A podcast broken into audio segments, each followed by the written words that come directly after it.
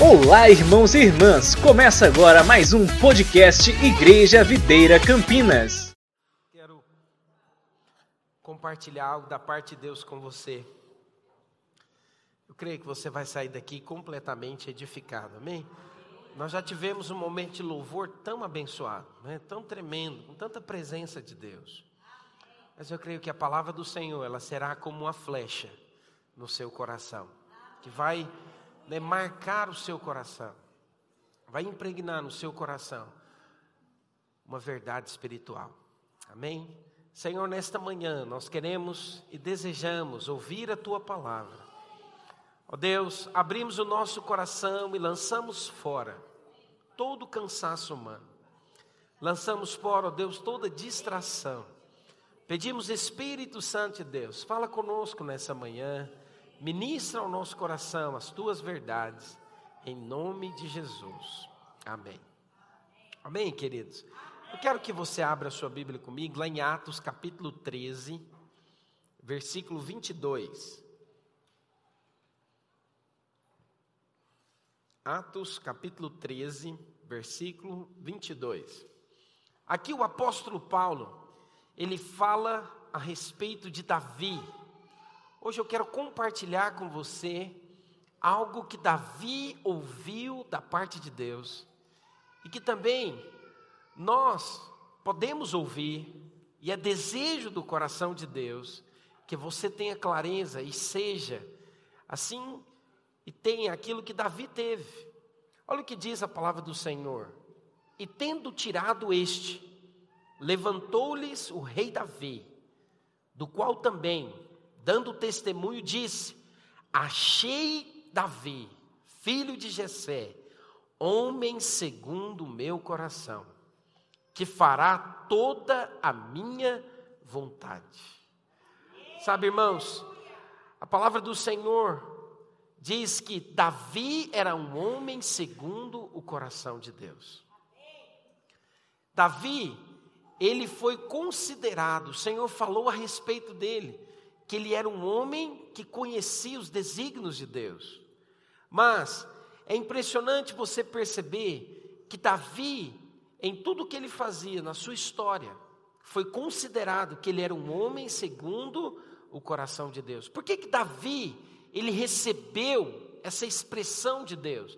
Por que que Davi foi considerado como um homem segundo o coração de Deus.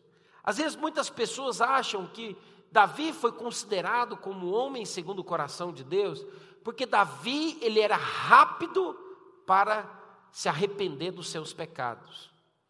Por que, que eu digo isso para você? Porque o pecado que Davi cometeu foi muito grave. Eu não sei se você sabe, mas Davi, ele matou um homem para ficar com a sua com a esposa daquele homem. Ele matou Urias para ficar com Batseba. Olha o pecado de Davi.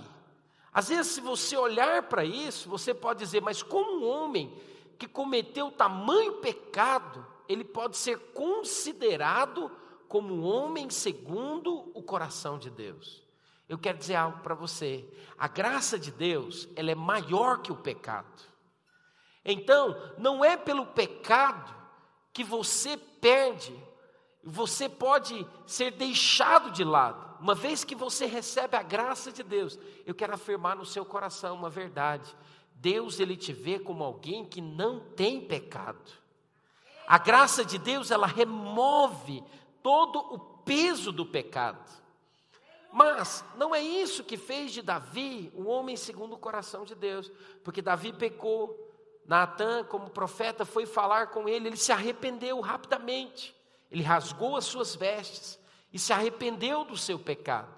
Outras pessoas dizem o seguinte: não, Deus, ele falou essa expressão porque Davi era um adorador.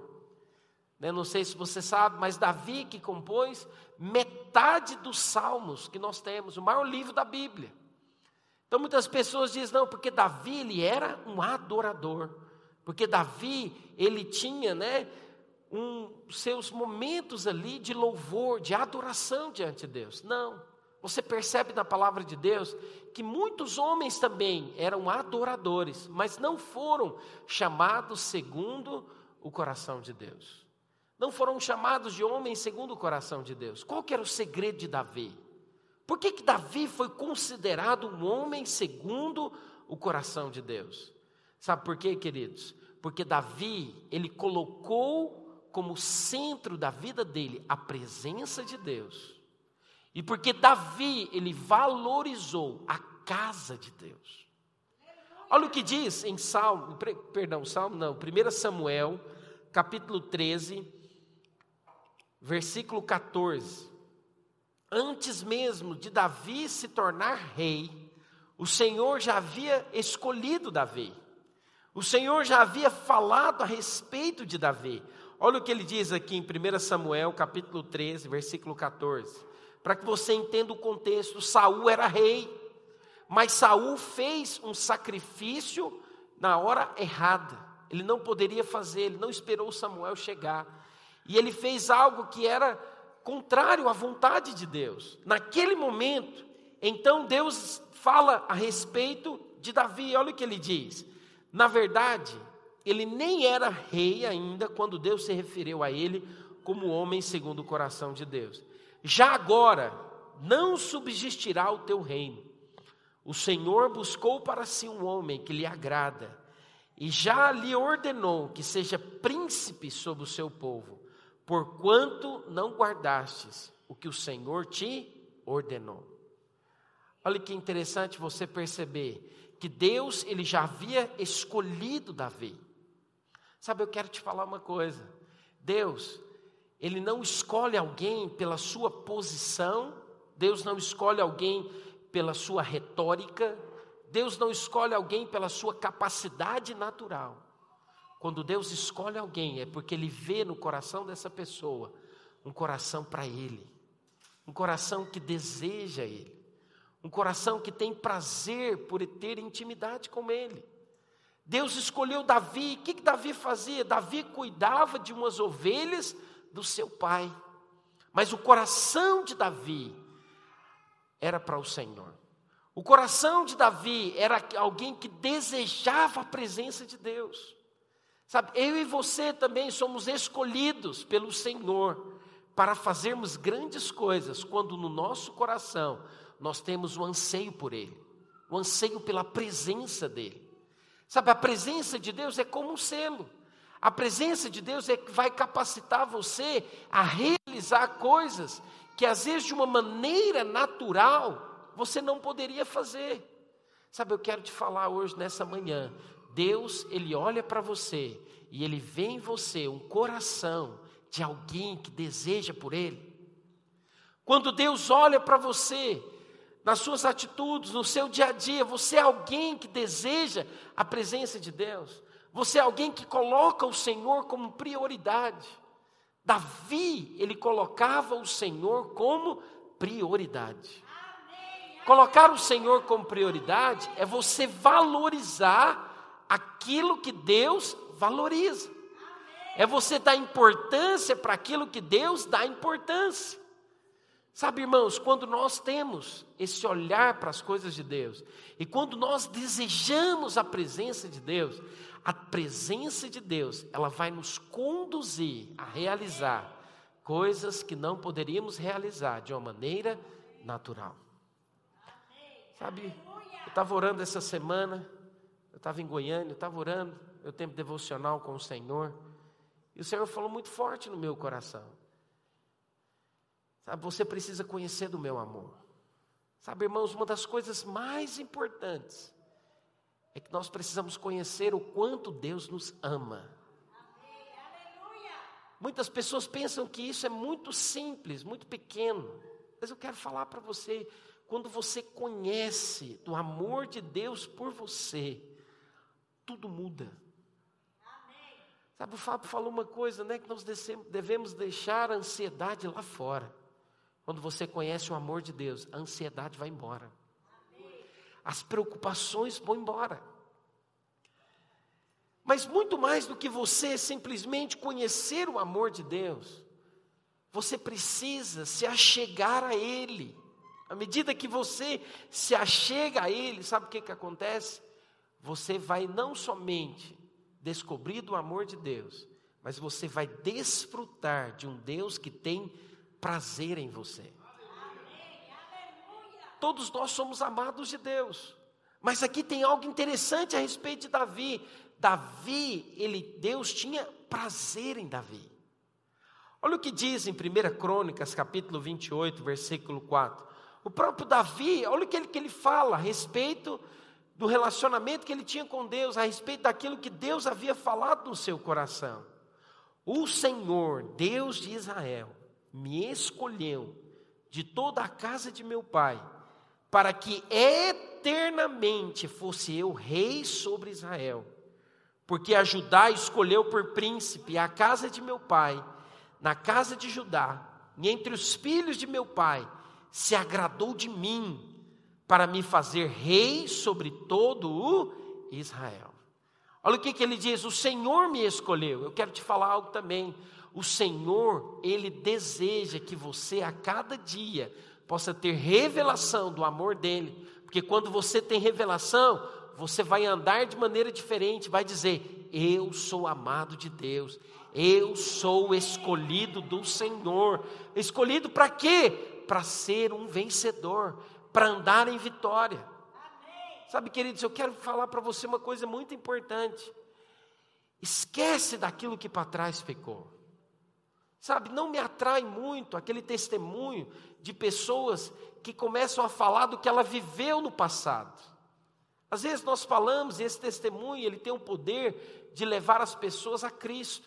Mas eu quero te falar uma coisa: Deus não importa com aquilo que viveu, que você viveu no passado. Deus não se interessa pelo aquilo que aconteceu no passado. No passado você pode ter feito coisas terríveis, mas eu quero te dizer, o dia que você aceitou a Cristo, a graça dele está sobre você e o seu passado foi apagado, anulado. Sabe o que, que ele deseja hoje? Que você seja homem e mulher segundo o coração dele que você seja encontrado, que você seja escolhido como um homem segundo o coração dele. Sabe, por isso que é importante que você tenha clareza e entendimento. Eu sou amado de Deus, o Senhor me ama e Ele me escolheu. Ele me escolheu para quê? Para que eu possa é, cumprir o propósito dele na minha vida e andar em caminhos de vitória. Amém. Deixa eu dizer algo para você. Por que que Davi, por que que Deus tinha prazer em Davi? Simplesmente porque Davi, ele colocou como prioridade a presença de Deus. Ele fez da presença de Deus o centro da vida dele. A sua maior preocupação era com a casa de Deus.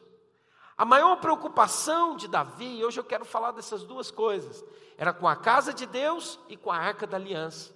Sabe o que a arca da aliança representava? A arca da aliança representava a presença de Deus.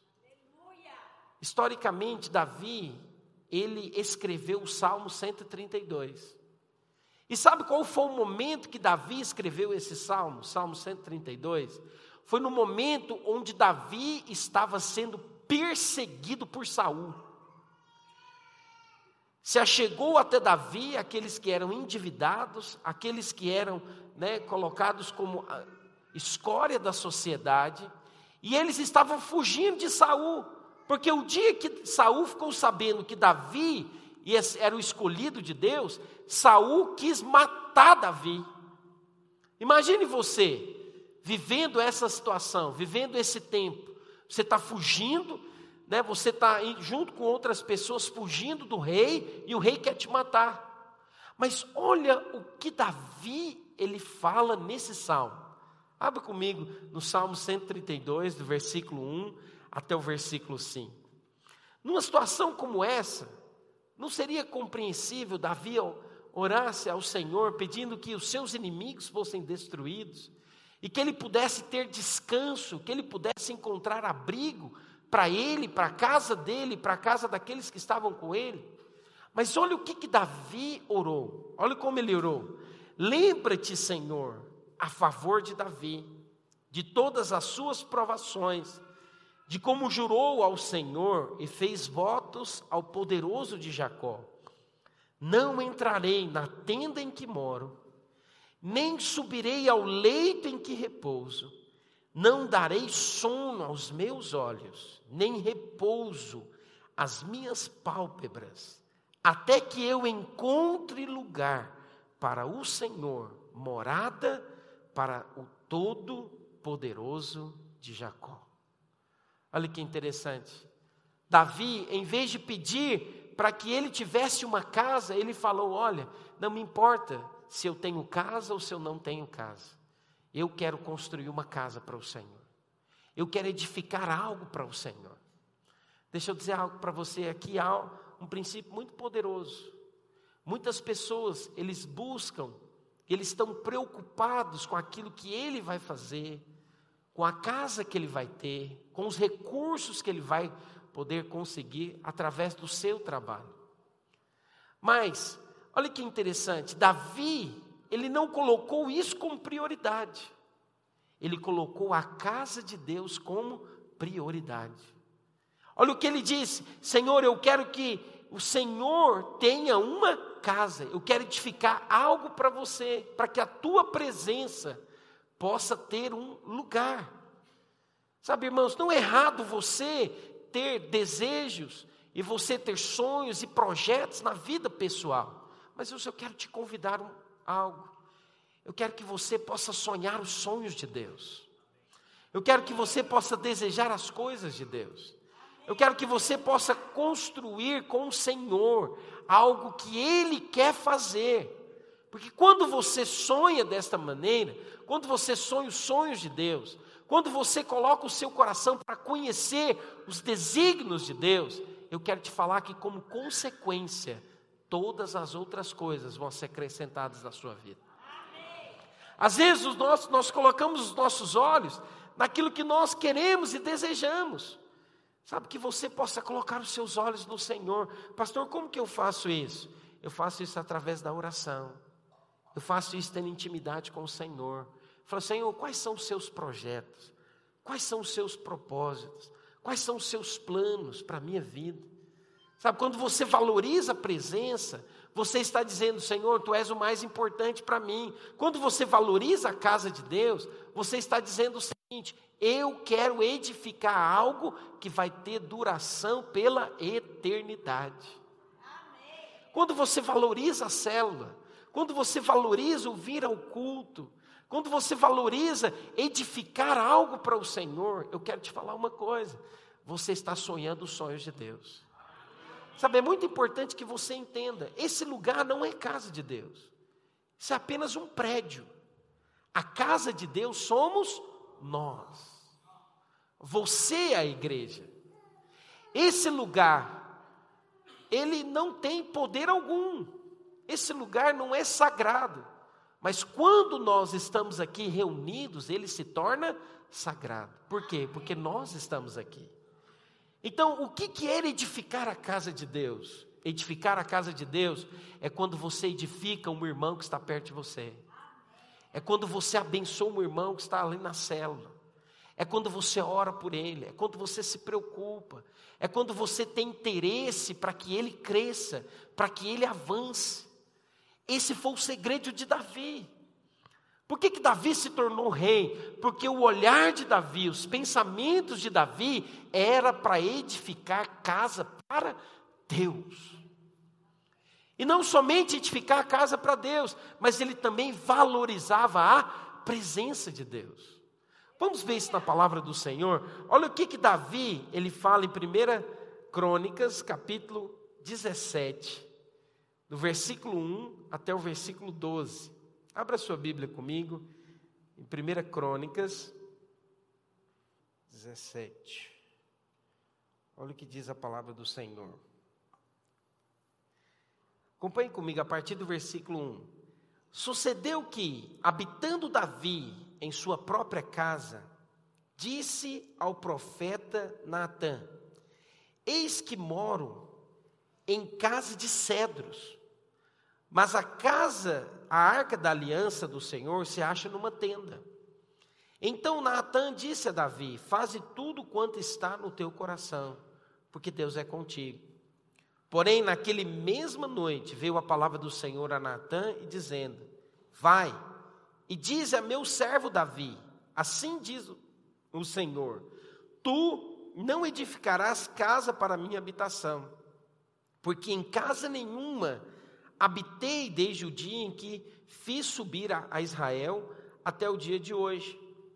Mas tenho andado de tenda em tenda, de tabernáculo em tabernáculo, em todo lugar em que andei com todo Israel, falei a acaso alguma palavra com algum dos seus juízes a quem mandei apacentar o meu povo, dizendo: Por que não me edificais uma casa de cedro? Agora, pois, assim dirás a meu servo Davi: Assim diz o Senhor dos exércitos: Tomei-te da malhada e de trás das ovelhas, para que fosses príncipe sobre todo sobre o meu povo de Israel. E fui contigo por onde quer que andastes. Eliminei os teus inimigos diante de ti e fiz grande o teu nome, como só os grandes têm na terra. Preparei lugar para o meu povo de Israel e o plantarei para que habite no seu lugar e não mais seja perturbado, e jamais os filhos da perversidade o oprimam, como dantes, desde o dia em que mandei houvesse juízes sobre o meu povo de Israel. Porém, abati todos os teus inimigos e também te fiz saber que o Senhor te edificaria uma casa. Há de ser que, quando teus dias se cumprirem e tiverdes de ir para junto de teus pais, então farei levantar depois de ti o teu descendente, que será dos teus filhos, estabelecerei o seu reino. Esse me edificará casa, e eu estabelecerei o seu trono para sempre. Davi, ele amou a casa de Deus. Ele diz: Olha, eu tenho uma casa, eu moro em uma casa de cedro, mas a arca da aliança, a presença do Senhor, ela não tem uma casa. Sabe, isso aqui que Davi fez foi algo surpreendente, porque uma coisa é você conhecer algo que o Senhor revelou na Sua palavra. Mas outra coisa é você descobrir quais são os desígnios de Deus que Ele ainda não falou. Deus falou no versículo 6: quem que falou para Davi que eu quero uma casa? Davi descobriu. Sabe, no Velho Testamento, Havia, né, uma casa que era construída, que era o tabernáculo, numa tenda. Moisés construiu. Moisés subiu no monte, o Senhor falou para ele como ele deveria edificar a casa. A casa de Deus, ela habitava em uma tenda. Mas quando Davi se levantou como rei, o que, que ele diz? Eu quero construir uma casa para Deus. Ou seja, o que, que ele estava dizendo? Eu valorizo a presença de Deus. Eu valorizo aquilo que Deus está edificando. Sabe, irmãos, ele descobriu algo. Aquilo chamou a atenção de Deus. Em Crônicas, também né, tem um texto, não dá tempo de nós lermos, que diz que o Senhor passa por toda a terra procurando cujo coração é completamente dele. Sabe o que Deus está procurando? Deus está procurando pessoas que o coração, que os pensamentos, que os desígnios, que os propósitos dele estão focados naquilo que ele está construindo. Por isso eu quero dizer algo para você: quando você tem no seu coração a disposição de edificar casa para Deus, você está dizendo para o Senhor: Senhor, eu quero fazer parte de algo que vai mudar a realidade do meu bairro, da minha cidade, da minha nação. Às vezes nós achamos, irmãos, que é a política que vai mudar. Às vezes nós achamos que é um governante que vai mudar. Às vezes nós achamos que é uma pessoa que vai fazer. Eu quero te dizer, não é. O que muda o coração das pessoas é quando nós ministramos a ela Cristo. Quando você está valorizando a casa de Deus, a presença de Deus, você está dizendo em outras palavras: eu quero que Cristo cresça, eu quero que Cristo seja pregado, eu quero que Cristo seja ministrado às pessoas. Davi estava dizendo o seguinte: isso tem muito valor, isso é importante para mim, porque era importante para Davi. Deus disse: esse é um homem segundo o meu coração. Fala para a pessoa que está do seu lado: Deus hoje, Ele quer te usar para que você possa edificar a casa dele. Amém, irmãos? Quando nós edificamos a casa de Deus, quando nós nos importamos com as coisas de Deus, sabe, eu quero te dizer, Ele também vai derramar sobre você bênção sem medidas. Irmão, isso é um segredo, sabia? Isso é um segredo. Eu digo para você. Aqueles que ficam preocupados e ansiosos, e com muitos projetos para conquistar bens, e para conquistar proeminência financeira, você percebe que, como diz lá em 1 Timóteo capítulo 6, ele cai em grandes ciladas. Grandes ciladas. Né? Existem hoje muitas estratégias, não é verdade? Existem hoje muitas, muitas coisas que falam: olha, faz isso, faz aquilo, né? organiza isso, faz desse jeito, faz daquela maneira, faz tal mentoria. Né? Você pode ter um marketing digital, tem isso. Sim, são muitas ferramentas. Mas muitas pessoas, eles querem achar a última, né? Vamos dizer assim, eles querem ter a última grande ideia para ficar milionário. Eu vou te contar uma coisa. Sabe como que Deus vai prosperar e vai avançar você? É quando você colocar o seu coração nas coisas dele. É quando você voltar o seu coração para conhecê-lo, para conhecê-lo em intimidade, para valorizar a presença dele. Irmãos, sabe, quando você vê alguém com 60, 66 anos, 70 anos de idade, falando a respeito de algo, Sabe? Você precisa parar para pensar, avaliar, porque eles têm uma experiência de vida. E é interessante, né, conversando com alguns desses homens, né, de cabeça branca. Sabe, o grande segredo da vida deles é que eles não colocam o foco em ganhar dinheiro. O foco deles está no Senhor. O foco deles está em conhecer a Cristo a experimentar de Cristo, a andar com o Senhor, é edificar a casa para Ele, é fazer as coisas para Ele. Sabe, irmãos, quando nós temos esse coração, o Senhor, Ele abre portas, Ele te conduz, Ele te leva. Sabe, sabe de uma coisa? Porque antes de você ser promovido a algo, você é provado. Antes de Davi se tornar rei, ele foi provado. Ele teve oportunidades de matar Saul, mas ele não matou Saul. O que, que ele fez? Ele respondeu de maneira certa. E porque ele respondeu no meio da prova, sabe o que aconteceu? O Senhor promoveu Davi. Deixa eu dizer uma coisa para você: quando você é fiel no pouco, o Senhor te coloca no muito. Mas se você não é fiel nos 1.200 reais que você tem, Ele não vai te colocar nos 12 mil. Se você for fiel nos 1.200, Ele vai te colocar nos 12 mil. Depois dos 12 mil, nos 120 mil. Depois dos 120 mil, no 1 milhão e 200. Quem crê nisso? Mas às vezes você fala o seguinte: não, mas hoje eu não consigo entregar o meu dízimo e minha oferta. Você não é fiel. Quero te falar uma coisa: quem não é fiel no pouco, ele não vai ser fiel no muito, mesmo que você faça essa promessa. Às vezes você diz o seguinte: não, hoje eu não consigo ser fiel, mas quando eu tiver 12, aí eu vou ser fiel. Mas não tem como.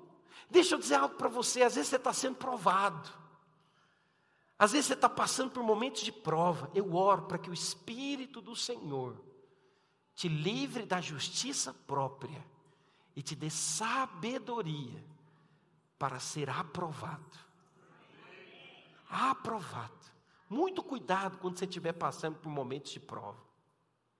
Todos nós vamos passar por momentos assim. Mas lembra daquilo que o Fábio falou: Deus nos prova para nos promover. Davi, ele foi promovido por quê? Porque ele passou no teste. Mas olha que interessante, em vez dele ficar preocupado, Senhor, mata Saul. Olha o que, que Saul está fazendo comigo. Ele não poderia orar, ele não poderia orar assim? Ele não poderia falar, Senhor, você não está vendo o que está acontecendo comigo? Não, ele não estava preocupado com essas coisas. Qual era a preocupação dele? Eu vou edificar a casa para Deus. Pode ser louco o que eu vou te falar hoje nessa manhã. Está passando por momentos de prova, se envolva nas coisas de Deus. Está passando por momentos de dificuldade, se envolva. Tira o seu foco disso e fala: Eu vou servir ao Senhor com intensidade.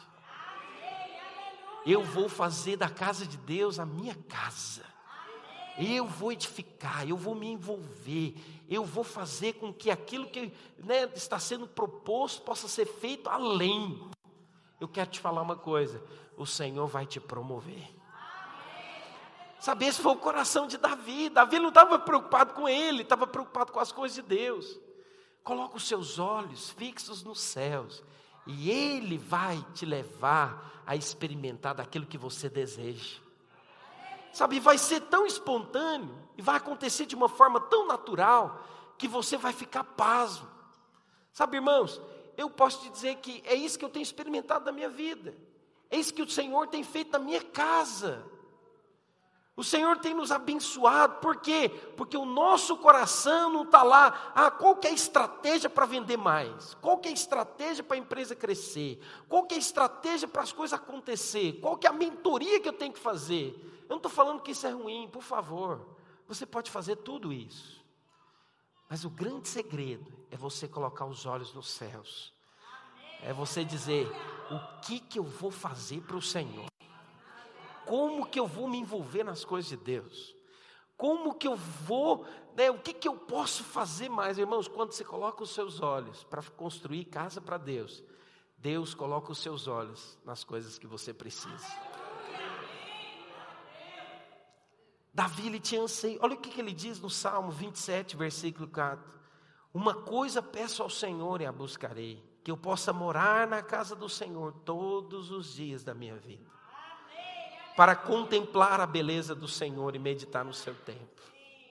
O Salmo 84 ele diz: Quão amáveis são os teus tabernáculos, Senhor dos exércitos. A minha alma suspira e desfalece pelos átrios do Senhor.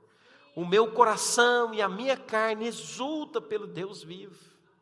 Olha no versículo 4, ele diz: Bem-aventurados que habitam na casa do Senhor, louvam-te perpetuamente. No Salmo 42 ele diz assim como a corça suspira pelas correntes das águas, assim, Senhor, eu suspiro pela tua presença. O pardal encontrou casa, a andorinha ninho para si, mas eu encontrei os teus altares, ó Senhor Deus meu. Sabe, queridos, você precisa desenvolver esse hábito de estar na presença do Senhor, de valorizar a presença do Senhor. Davi, ele queria construir casa para Deus, mas Davi também, ele amou a presença de Deus. Eu quero te contar rapidamente, nosso tempo já está avançado. Nos dias de Saul, do rei Saul, ninguém se importou com a arca da aliança. Nos dias do rei Saul, ninguém teve o olhar para a arca da aliança. Mas Davi, assim que ele se tornou rei, ele disse: Eu quero trazer a arca para Jerusalém. O que, que ele estava dizendo em outras palavras? Ele estava dizendo: Senhor, eu quero que a tua presença, que o selo da tua presença esteja sobre o meu reinado e sobre a nação de Jerusalém, sobre a nação de Israel. E é interessante você observar que Davi, então, ele foi procurar saber onde é que está a arca da aliança. Quero que você conheça um pouco da história da arca. A arca da aliança, ela foi construída no tempo de Moisés. A arca da aliança, ela percorreu ali o deserto, e eles entraram então em Canaã. Quando eles entraram em Canaã, a arca da aliança ela foi colocada em uma cidade chamada Siló. E ali Deus levantou como levita, né, o profeta Eli. E Eli, ele teve dois filhos, Ofni e Finéias. E aconteceu que Ofni e Finéias, na luta contra os filisteus, levaram a arca da aliança para frente do campo de batalha, como um amuleto. Eles não fizeram da maneira correta, porque você percebe que quando eles destruíram, quando as muralhas de Jericó foram destruídas, a arca da aliança estava na frente. E eles acharam o seguinte: não, nós vamos para a batalha contra os filisteus, é só levar a arca. Então eles usaram a arca como amuleto. Por causa disso, Ofni e Finéias morreram. Né? Tem até uma expressão que diz, né? Icabode, acabou-se a glória de Deus. E a arca da aliança, então, foi nas mãos dos filisteus. Os filisteus pegaram a arca da aliança e levaram para dentro do templo deles. Ali tinha um deus, Dagon. O que, que aconteceu? Quando a arca da aliança estava na frente de Dagon, e eu quero que você entenda, Dagon é um símbolo de Satanás. Quando ela estava na frente de Dagon, Dagon caiu e se prostrou. A estátua foi destruída. Eu quero te falar uma coisa: onde a presença de Deus está, os demônios têm que sair. Aonde a presença de Deus está, não há espírito maligno que possa resistir. Mas não somente isso, Aconteceu também que veio sobre os filisteus uma enfermidade, né? vieram sobre eles hemorroidas. E então eles ficaram apavorados, porque eles não conseguiam nem se sentar. E eles fizeram o seguinte: não, vamos pegar um carro de boi e vamos pegar duas vacas que acabaram de ter um bezerro. Eu não sei se você sabe, mas uma vaca, quando ela acaba de ter um bezerro, ela não sai de perto da cria. E eles disseram o seguinte: vamos pegar essas duas vacas e vamos colocar num carro de boi e vamos mandar em direção a Israel. E aconteceu então que eles pegaram essas duas vacas e elas não voltaram para sua cria, elas foram em direção a Israel, levando a arca da aliança. A arca da aliança então chega num lugar chamado Bet-Semes. Mas os moradores de Bet-Semes, por não entenderem a maneira como deveria fazer em relação à arca de Deus, eles tocaram de uma maneira indevida e morreram. A arca então sai de Bet-Semes e vai para a casa de Abinadab. Na casa de Abinadab, a arca da aliança ficou durante 20 anos. Percebe uma coisa interessante nessa história que eu estou te contando? Até aqui só teve situação ruim, é ou não é? Então parecia que a arca da aliança era algo perigoso. Olha que interessante, parecia que a presença de Deus era algo perigoso.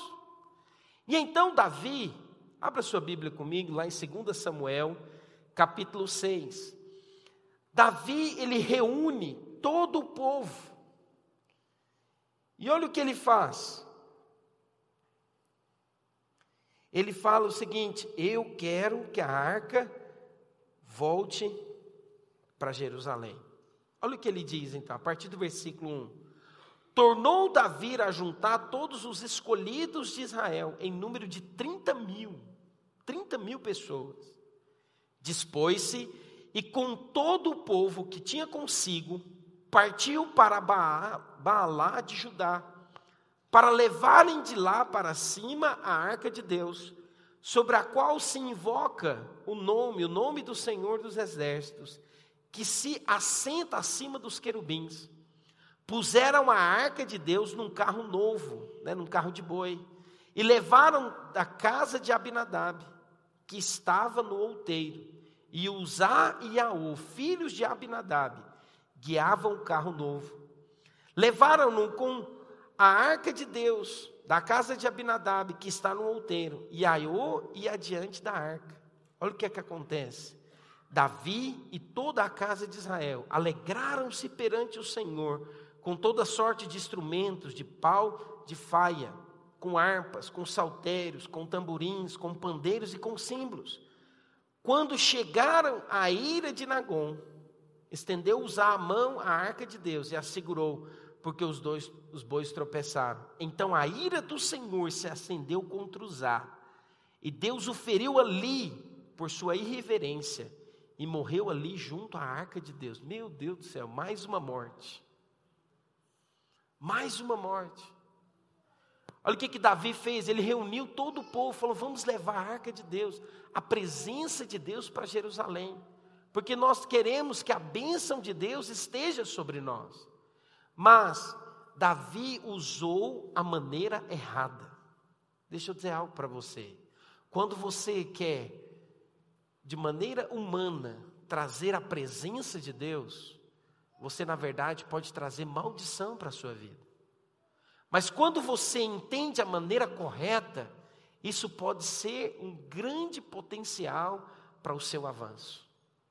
Mas naquele momento, imagine você, você está ali junto né, com o rei, os soldados, toda a nação conduzindo a arca, e tem uma morte. Usar significa força, força humana.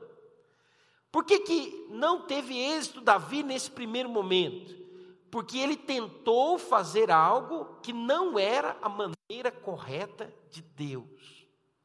Aí eu pergunto para você, você está lá ali junto, você faz parte do exército. Aí Davi diz para você o seguinte: olha, eu não vou levar a arca, vamos levar para casa de alguém. Aí imagine que um daqueles que estavam ali disse: Não, não quero que vá para minha casa, porque meu filho é muito levado. Ele pode tocar na arca e pode morrer. Outro soldado veio e falou assim: Não, não quero que vá para minha casa, porque lá na minha casa eu sou sonâmbulo. Vai que de manhã eu acordo no meio da noite e toco na arca, eu posso morrer. Mas olha que interessante, a arca vai para a casa de Obed-edom. Vamos ler, olha o que, que acontece. Até aqui, só morte. Fui para a casa de Abinadab, neutro. Mas começaram a sair, o filho de Abinadab morreu, Uzá. Olha o que acontece então, a partir do versículo 8. Desgostou-se Davi, porque o Senhor irrompera contra Uzá, e chamou aquele lugar Pérez Uzá, até o dia de hoje. Temeu Davi ao Senhor naquele dia e disse: Como virá a minha arca do Senhor? Não quis Davi retirar-se para junto de si a arca do Senhor para a cidade de Davi, mas a fez levar à casa de Obed-edom Geteu. Ficou a arca do Senhor em casa de Obed-edom Geteu três meses. Irmão, isso aqui é poderoso. Preste atenção nisso. Ficou 20 anos na casa de Abinadab, não aconteceu nada. Mas três meses na casa de Obed-edom, olha o que aconteceu.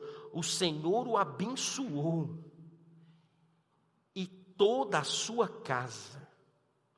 Então avisaram a Davi, dizendo: O Senhor abençoou a casa de Obed-Edom e tudo quanto tem por amor da arca de Deus. Foi, pois, Davi com alegria fez subir a arca de Deus da casa de Obed-Edom à cidade de Davi. Por que, que na casa de Obed-Edom teve prosperidade?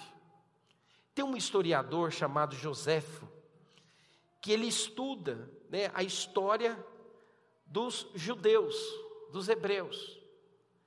E ele conta, esse historiador, que Obed-Edom era pobre.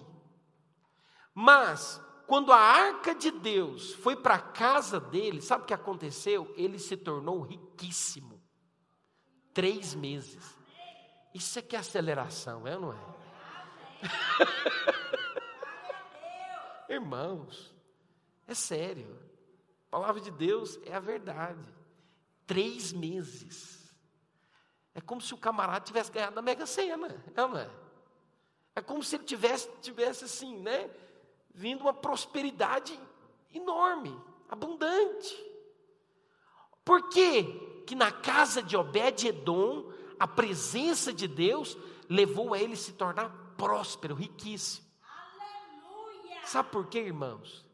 Obed-Edom significa, a palavra Obed significa servo. Edom significa vermelho. Mas a palavra dom, né, vem da derivação de Dan, que significa sangue. Sabe por que que Obed-edom ele prosperou? Ele avançou porque ele era servo do sangue. Preste atenção. É porque ele servia aquele que havia de vir, o Senhor Jesus. Ele tinha o coração para servir o Senhor. Quando Davi fica sabendo que a casa de Obed-Edom foi abençoada, ele entendeu: olha, existe uma maneira de carregar a arca. Para que você entenda, durante 40 anos a arca da aliança, ela foi carregada no deserto e ninguém morreu, ninguém tropeçou e morreu. Porque a arca deveria ser carregada nos ombros dos levitas. Davi, ele foi procurar saber como deveria fazer. E ele então, na casa de Obed-edom, colocou a arca da aliança nos ombros dos levitas. E a cada seis passos, ele sacrificava ao Senhor. Sabe, irmãos, Kiriat Jearim, que era onde Obed-edom morava, até Jerusalém, era uma distância de 12 quilômetros. E olha que ele, a palavra do Senhor fala que a cada seis passos, o que, que Davi fazia? Ele parava tudo e sacrificava. Eu quero te dizer uma coisa: como é que eu e você podemos atrair a presença de Deus? É quando nós temos revelação e clareza do sacrifício de Cristo, daquilo que Ele fez na cruz por nós. Sabe o que, que o Senhor nos convida hoje? Ele nos convida hoje como reis e sacerdotes, a levantarmos a Cristo, a exaltarmos Cristo, a declararmos Cristo, a proclamarmos Cristo no nosso trabalho, na nossa casa, em tudo que nós fizermos. Quando você exalta Cristo, quando você não tem vergonha de Cristo, quando você diz não para o mundo, sabe, eu quero te falar uma coisa muito importante. É muito perigoso aquele que anda com Cristo se envolver com as coisas do mundo. É muito perigoso. João diz que aquele que é amigo de Deus, ele se constitui inimigo do mundo. Aquele que quer viver um pé na igreja, um pé no mundo, eu quero dizer algo para você, ele está correndo um sério risco de ser rejeitado por Cristo. Não tem como você querer agradar o mundo e agradar a Cristo. Não tem como. O Heitor às vezes fica bravo comigo, o Heitor Esteves, que diz que eu fico usando os exemplos dele. Esses dias ele foi convidado para uma festa de 15 anos. Aí falou lá, pai, e aí, como é que faz? Eu falei, ai meu filho, como é que faz? que a gente sabe, né? Mas sabe o que eu acho bacana? Ele mesmo falou, pai, eu não, me, eu não quero, não me sinto bem. Deixa eu te falar uma coisa: muitas oportunidades e propostas vão vir para você. Muitas. Ah, porque qual que é o erro de ir na festa? Então, não, não é o erro, é o ambiente. Você sabe, festa do mundo de 15 anos. O que, que você acha que vai acontecer lá? Só louvor e adoração. Hã? Mas eu fiquei tão feliz, porque ele mesmo falou, pai, isso não me atrai. Sabe por quê? Uma vez que você decide fazer as coisas de Deus, você se constitui inimigo do mundo. Sabe, eu, eu oro para que você tenha revelação. Isso não pode ser algo imposto. Você precisa ter revelação, você precisa ter clareza. Deixa eu te falar, não faça nada porque alguém está mandando você fazer. Faça porque você teve revelação, clareza. Fale isso para os jovens mas que vocês tomem as decisões certas por Cristo. Deus vai honrar vocês. Foi o que aconteceu com Davi. Davi tinha 17 anos quando Deus escolheu ele. Imagina as propostas que Davi não teve que dizer não. Ele teve que dizer não para muita coisa. Mas preste atenção, por ele dizer não, Deus colocou ele na posição de rei. Rei. Sabe, eu quero te falar uma coisa. Quanto mais você valoriza as coisas de Deus, quanto mais você valoriza a presença de Deus e tem revelação daquilo que Cristo um dia fez na cruz por nós, você vai experimentar de prosperidade, de abundância. porque você vai experimentar da bênção de Deus sobre a sua vida. Eu quero convidar a equipe de louvor subir aqui à frente, aqui em cima, por favor. Sabe, irmãos, nós precisamos valorizar a presença de Deus. Valorizar a presença de Deus é entronizar Cristo. Valorizar a presença de Deus é dizer que Ele é importante. Sabe, eu quero falar para você que é homem, que é mulher de Deus. O Senhor, Ele está passando por sobre a terra, procurando homens cuja o coração é completamente dele. Eu quero convidar você a se colocar de pé hoje, nessa noite. Eu quero encerrar cantando uma canção. Quero encerrar cantando uma canção que diz isso. Eu quero a tua presença. Tua presença é o meu maior prazer. A tua presença é aquilo que eu mais desejo na minha vida. Oh, irmãos, sabe quando é que você valoriza a presença? É quando você acorda de manhã e você fala: Senhor Jesus, abençoa o meu dia. É quando você põe um louvor. É quando você não tem vergonha lá no trabalho, sabe, no meio dos seus familiares, de se levantar e dizer: Eu sou pelo Senhor. Eu quero te falar, a sua empresa vai ser abençoada, sabe por quê? Porque você é um José que foi colocado por Deus lá naquela empresa. Marquinhos estava me contando aqui, a empresa dele está sendo abençoada por causa dele. Pode parecer que é muita pretensão, que é arrogância. Não é. Sabe por quê? Você carrega a presença de Deus. E aonde a presença de Deus chega, o diabo vai embora. As obras do diabo vão embora. Onde a presença de Deus chega, a mudança, a transformação. Sabe que você precisa para o seu casamento ser bom? Você precisa da presença de Deus. Sabe que você precisa para que a sua vida financeira cresça? Você precisa da presença de Deus. Sabe que você precisa para sua casa ter paz, ter alegria? Invoca a presença de Deus. Invoca de manhã. Você fala, a presença de Deus está nesse lugar. Sabe, você que é mãe, faz igual a minha mãe. Esse menino é abençoado. Põe as mãos sobre ela. Fala, mãe, para de orar. Ela não parava. Ela fala, esse menino é abençoado.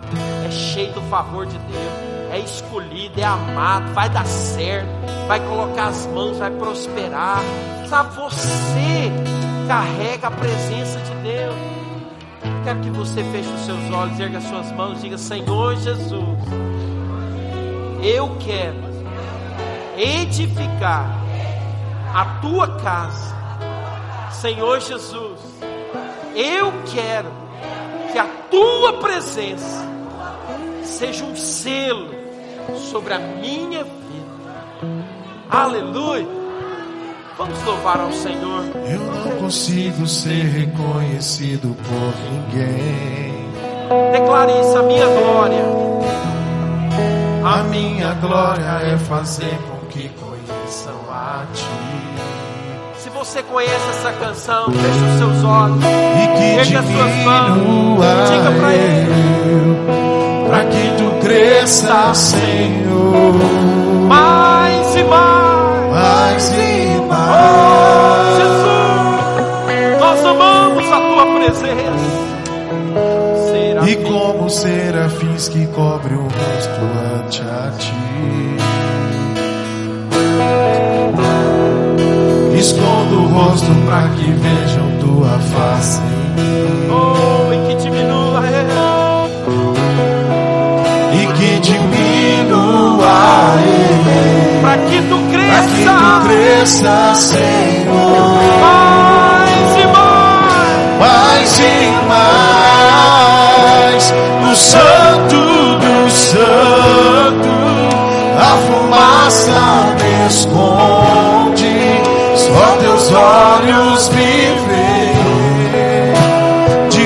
debaixo de tuas asas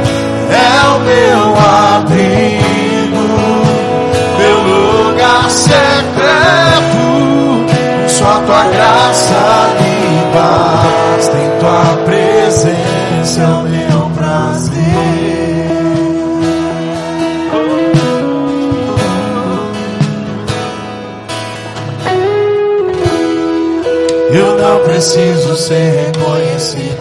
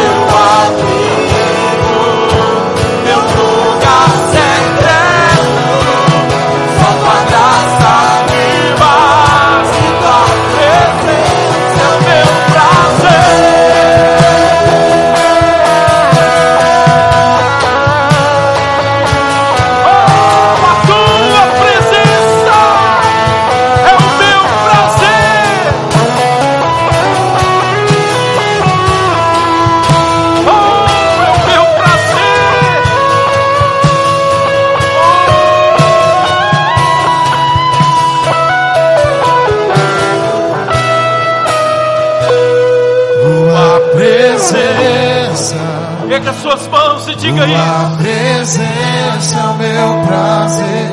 Tua presença. Deixa a presença dele te Tua curar agora. Presença é o meu prazer. Deixa a presença Tua dele agora transformar tua sua vida. Tua presença é o meu prazer. Feche os seus olhos e diga isso. Você vai sair daqui é cheio de certeza. presença.